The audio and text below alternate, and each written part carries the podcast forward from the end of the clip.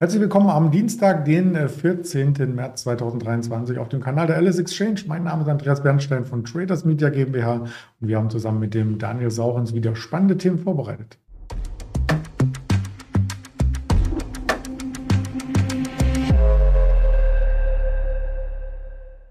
Ja, wie erörtert heute im Interview, der Daniel ist gleich äh, zu Gast zuvor der Risikohinweis, denn all das, was wir sagen, ist keine Information, keine Handelsempfehlung und keine Anlageberatung. Und dann schalten wir den Daniel auch zu. Guten Morgen, Daniel. Guten Morgen. Ja, wir haben tatsächlich eine sehr volatile Börsenphase. Für Trader und Traderinnen ist das natürlich äh, sehr, sehr schön. Für Anleger eher verwirrend. Gestern gab es einen ordentlichen Abriss nach unten. Charttechnisch können wir es gleich nochmal ergründen. Über drei Prozent Minus. Und das ist der schwächste Tag seit dem 15. Dezember gewesen. Ja, ähm, die Zahl 15, äh, sehr, sehr passend, äh, denn äh, als alter Lateiner weiß ich ja, morgen sind die Iden des März, 15. März, Julius Caesar damals. Äh, und ähm, Ende einer Tyrannei könnte man sagen. Und äh, jetzt ist die Frage, gibt es in dieser Woche passend zum ja, eben 15. März das Ende der Nullzins-Tyrannei? So hat das ja mancher in den letzten Jahren gesehen. Und ähm, in den USA zumindest ist diese naja, eine Tyrannei war es nicht, aber äh, dieses äh, mit Geld um sich werfen, vor allem im Startup-Bereich zu Ende, äh, das weiß jetzt jeder, das hat jeder deutlich erfahren. Und äh, deswegen haben wir den schlechtesten Handelstag seit dem 15. Dezember gesehen. Wir haben auch einen 50-prozentigen Anstieg, mal ganz, by the way, in der Volatilität gesehen, innerhalb von nur drei Handelstagen. Auch das ist sehr, sehr äh, außergewöhnlich. Aber wenn ich mal spicke, ich kann sie nicht alle auswendig, aber wenn man sich mal die Banken anguckt in den USA, diese Regionalbanken, First Republic Bank, äh, 70 Prozent vom äh, Top weg, äh, Bank of Hawaii 28, Zions Bank 28, ähm, dann gibt es noch eine Metropolitan Bank, die hat sich halbiert. Und gestern wurde auch wahnsinnig viel gezockt in Charles Schwab, ähm, die vom ähm, ähm Februar hoch deutlich entfernt waren. Und da sieht man schon, was gebacken war. Also in den USA, äh, da rappelt's äh, und da rumpelt's. Und Joe Biden hat ja gestern nochmal gesagt, also niemand steht über dem Gesetz und ähm, äh, die Aktionäre sollten sich bewusst sein, Aktien Risiko, sind Risikokapital und wenn dann eine Bank eben nicht mehr kann, dann steht man da gegebenenfalls im Feuer. Und das hat alles nach Europa rübergefärbt. Äh, ich meine, was haben wir da für eine absurde Analogie zu damals Delivery Hero? Die kamen in den DAX und danach lief es nicht mehr. Jetzt kommt die Commerzbank in den DAX und dann dauert es keine zwei Wochen und du kriegst mal ein minus 15er hingeknallt. Äh, das ist schon wirklich äh, stattlich. Und ähm, da sieht man eben, das ist natürlich wirklich ein reiner Zufall, dass das jetzt so blöd zusammengelaufen ist. Aber diejenigen, die mit dem Einstieg der Commerzbank in den DAX äh, die Bank gekauft hatten, die hatten bis jetzt keinen Spaß. Also es ist eine Menge äh, geboten und dazu kommt jetzt, Achtung, USA, eine Stunde früher diese Woche wegen äh, Zeitumstellung, äh, kommt jetzt noch, dass wir Inflationsdaten ja bekommen heute und dass bei der Fed die Zinserhöhungen mehr oder weniger ausgepreist werden. Also was im Moment alles zusammenkommt, äh, das bringt schon richtig Spaß für Intraday-Trader. Du begleitest das ja auch. Und ähm, man, es, es sind wieder die Tage, da kann man ruckzuck 100, 150 DAX-Punkte nach oben oder unten abholen und abräumen, ähm, wenn man sich im Handelstag ein bisschen geschickt bewegt. Ja, und das Interessante daran ist, äh, wenn diese Krise, ich nenne es jetzt mal Krise in den USA initiiert wurde, dass äh, die amerikanischen Märkte gar nicht so stark unter Druck gestern gerieten. Also da kann man ja fast von plus minus null ausgehen. Ganzheitlich waren die Märkte auch im Plus, sogar beim Dow Jones und Nasdaq. Aber das Sentiment kommt so weit zurück, ähm, dass man hier ähm, vielleicht schon auf die Spur und Suche gehen kann, so ein paar Werte, die du genannt hast, wie eine Charles Schwab, die sind ja gar nicht betroffen davon, äh, aufzusammeln, oder? Ja, das ist auch sehr interessant. Also auch unser ähm, äh, Final Research Sentiment Indikator, ihr habt ja auch äh, einen Sentiment Indikator, bin ich gleich mal gespannt, wie der aussieht. Aber unserer, der ist in kürzester Zeit von wirklich Short gehen und absichern jetzt auf eine Zone gesprungen, wo man sagt, ähm, man kann äh, spekulative Long Trades äh, tätigen. Und das passt ja auch eigentlich ganz gut zum ähm, Fear and Greed oder Greed and Fear Index, denn mal die dritte Zahl auf der rechten Seite, die ist ja wahnsinnig spannend. Vor einem Monat hatten wir noch Greed, da waren wir an manchen Tagen sogar nahe der 80. Und wir kippen jetzt innerhalb von vier Wochen von 80 auf 20. Wir waren, glaube ich, gestern Verlauf sogar 17. Ähm, das heißt, die Märkte ändern wirklich in extremer Geschwindigkeit ihre Richtung, auch im, im Sentiment. Und man merkt das auch beim gleitenden Durchschnitt. Äh, sind die Aktien jetzt äh, deutlich überverkauft in den USA. Beim DAX ist das noch nicht zu sehen. Da muss, das gehört auch zur Wahrheit dazu. Ähm, der hat im Grunde ja jetzt gerade mal seinen Soll erfüllt, dass er mal unter die 15.000 gefallen ist. S&P und Nasdaq haben ja von ihren Hochs weit mehr verloren. Ich meine, wir hatten gestern 3.150 Punkte Unterschied zwischen DAX und Nasdaq. Das hatten wir auch seit Ewigkeiten äh, nicht mehr gesehen. Und ähm, mir war auch gestern die 15.4 zum DAX-Opening übrigens relativ unerklärlich. Äh, ich habe da erstmal Short reingehalten, weil ich sagte, äh, das macht irgendwie nicht so richtig Sinn. Das war fast ein Elfmeter. Aber ähm, zurück zum Sentiment. Also USA jetzt wirklich kurzfristig überverkauft. Und ähm, das ist ja auch für diejenigen schön, die vielleicht zum Beispiel mit Put-Optionsscheinen agiert hatten. Da kam jetzt in den letzten Tagen das zusammen, was man immer wieder predigt, wenn man über diese Kategorie redet, diese Kraft der zwei Herzen. Also wenn die Volatilität steigt und die Kursrichtung stimmt, dann legen die Putzer über Gebühr zu. Also das hilft schon sehr, sehr deutlich. Aber zurück zum Fear and Greed. Der sagt jetzt, von der Lesart ganz klar nicht mehr nachschorten jetzt, sondern, also ich weiß, wir geben ja keine Empfehlung, aber das wäre die Lesart sozusagen, ähm, sondern ähm, die Märkte sind überverkauft und viele, viele haben sich jetzt schon abgesichert.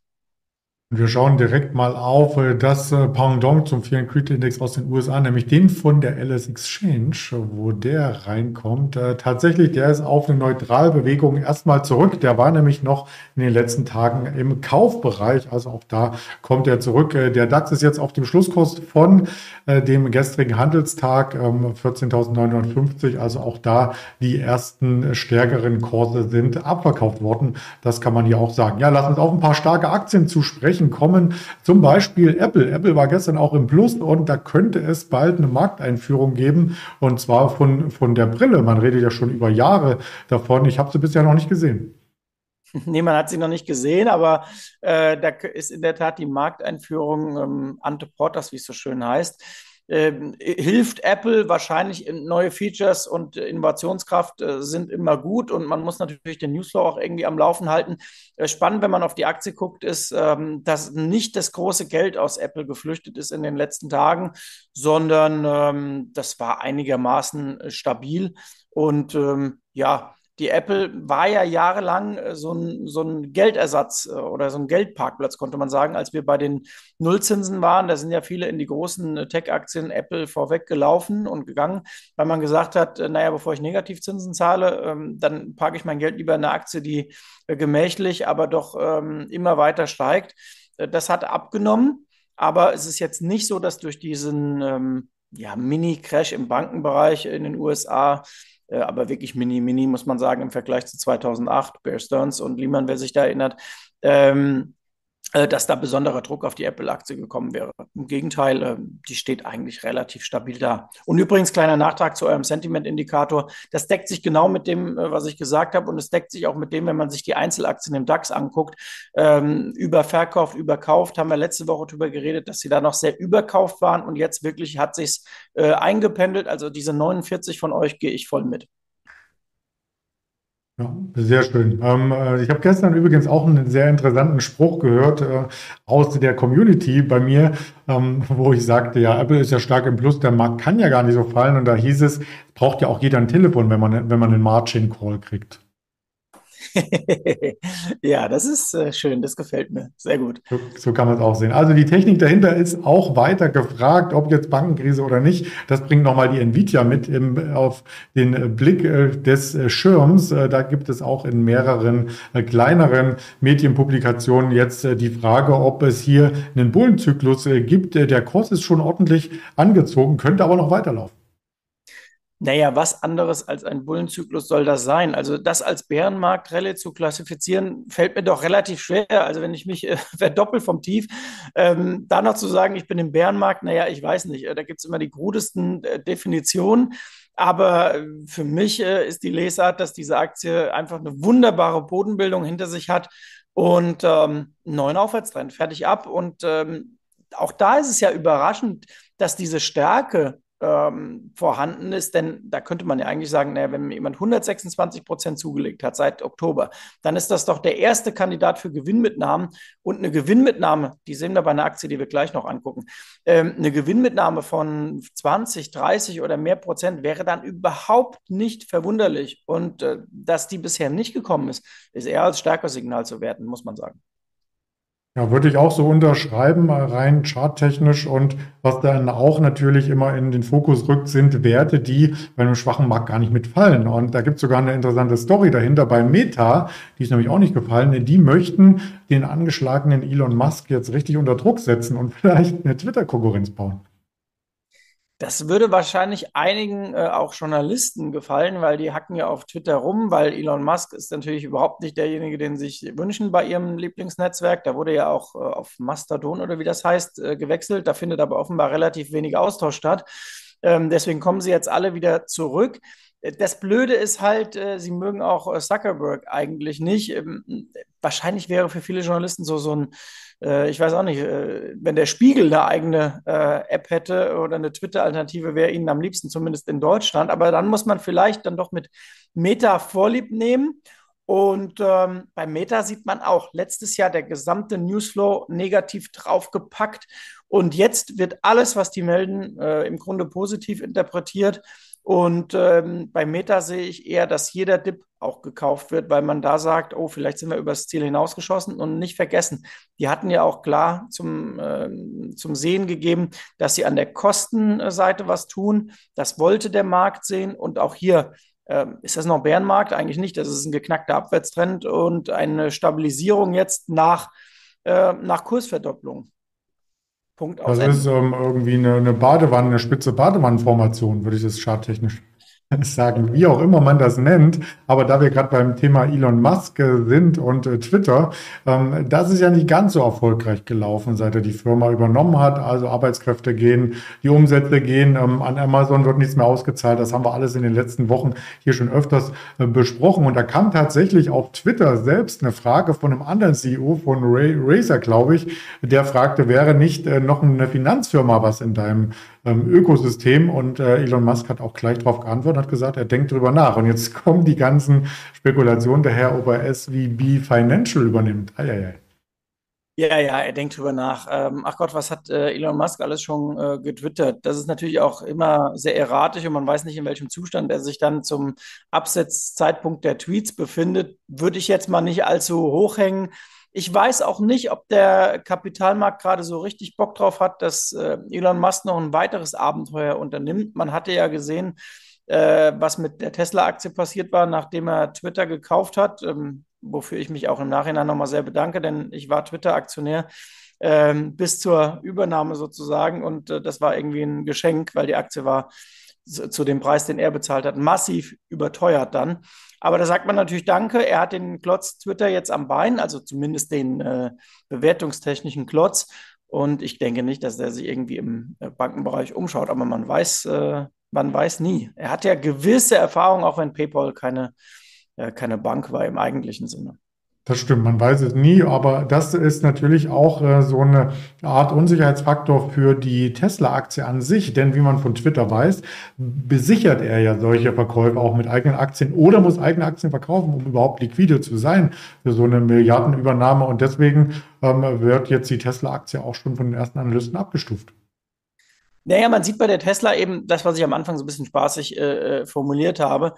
Die Zeiten, dass du rausgehen kannst und irgendwie lustig bist und sagst, ähm, ach, ich habe mega Schulden, aber ist alles happy und ich habe noch die und die und die und die, die ist einfach vorbei, diese Zeit.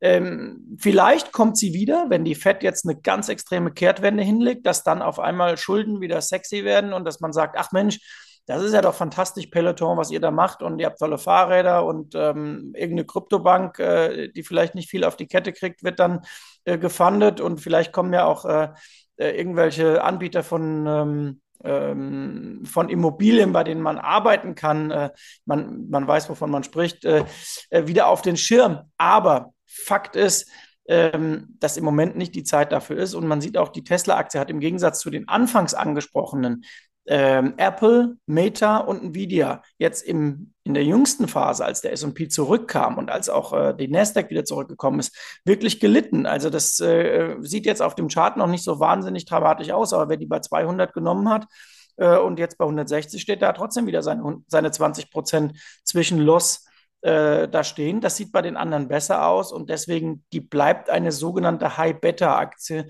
Also ähm, wenn die Märkte sehr gut laufen, ähm, dann hat sie auch Potenzial mitzuklettern und zwar deutlich. Aber wenn es ähm, holpriger wird und die Landschaft sich einschnürt, dann leiden sie. Genau übrigens auch wie eine Lucid und wie eine Rivian. Äh, da sieht das ähnlich aus. Ja, aber bevor wir in die Werte auch noch reingehen, nein, lass uns nochmal bei Tesla bleiben, denn jede Schwäche wird scheinbar genutzt von dieser Dame, von Casey Wood. Äh, die hat schon wieder Aktien gekauft. Ah ja, Casey Wood, was soll man da sagen? Ne? Also die Performance ihres Fonds äh, spricht natürlich für sich. Äh, ich habe das Gefühl, die hat so ein paar Aktien, in die sie sich verliebt hat und sie ist jetzt irgendwie in so einem in so einem Modus äh, ist jetzt auch egal. Äh, nach dem Motto, ich habe es ja eh verkackt und dann äh, gehe ich auf, gehe ich noch mal all in und äh, kaufe mir meine Schäfchen wieder zusammen und danach hilft der liebe Gott. Also so richtig nach einer Strategie sieht man das, sieht mir das bei ihr nie aus. Ähm, wahrscheinlich ist auch das Problem, sie ist halt einfach eine Fondsmanagerin, wie so viele da draußen auch. Sie hat halt aus irgendeinem Grund ähm, eine große Aufmerksamkeit bekommen und deswegen gucken viele drauf. Es gibt wahrscheinlich hunderte oder tausende andere Fondsmanager, die machen auch oder vielleicht viel spannendere Dinge. Äh, die sind halt nicht so prominent äh, in, der, in der Darstellung. In Deutschland ist ja auch äh, Dirk Müller mit seinem Fonds oft besprochen und äh, da spricht ja auch das Chartbild Bände. Vielleicht machen wir mal einen Fonds-Spezial und untersuchen das alles. Genau. Du hast schon eingangs äh, erwähnt, dass wir hier heute Nachmittag auf die Verbraucherpreise schauen sollten aus den USA. Mit der Zeitumstellung ist es dann 13.30 wenn die bei uns über die Ticker kommen. Und äh, dann im weiteren Wochenverlauf gibt es auch noch die Erzeugerpreise. Die EZB-Sitzung und den großen Verfallstag werden wir uns an den einzelnen, Ta einzelnen Handelstagen hinwenden. Und das war die Vorbereitung von Meta auf die Quartalszahlen vom Donnerstag. Die bringen wir vielleicht Freitag hier mit rein, sowie die FedEx Zahlen, die dürften auch sehr, sehr spannend werden. Weitere Infos gibt es auf den Social Media Kanälen. Äh, lade ich jeden Zuschauer, jede Zuschauerin ein, äh, das Ganze auch mit äh, zu begleiten. Und damit sage ich äh, Danke an dich, Daniel Saurens, und bis nächste Woche. Bis nächste Woche. Und man hat gesehen, während unserer Schalte konnte man schon wieder 70 DAX-Punkte rauf, runter äh, gut machen. Also was ich versprochen habe, dass man sich intraday äh, bewegen kann im Markt, ähm, das äh, trifft an. Ich bin gespannt, wie es weitergeht heute. Viel Spaß bei euch. Ja, ich auch. Bis dann. Ciao. Tschüss.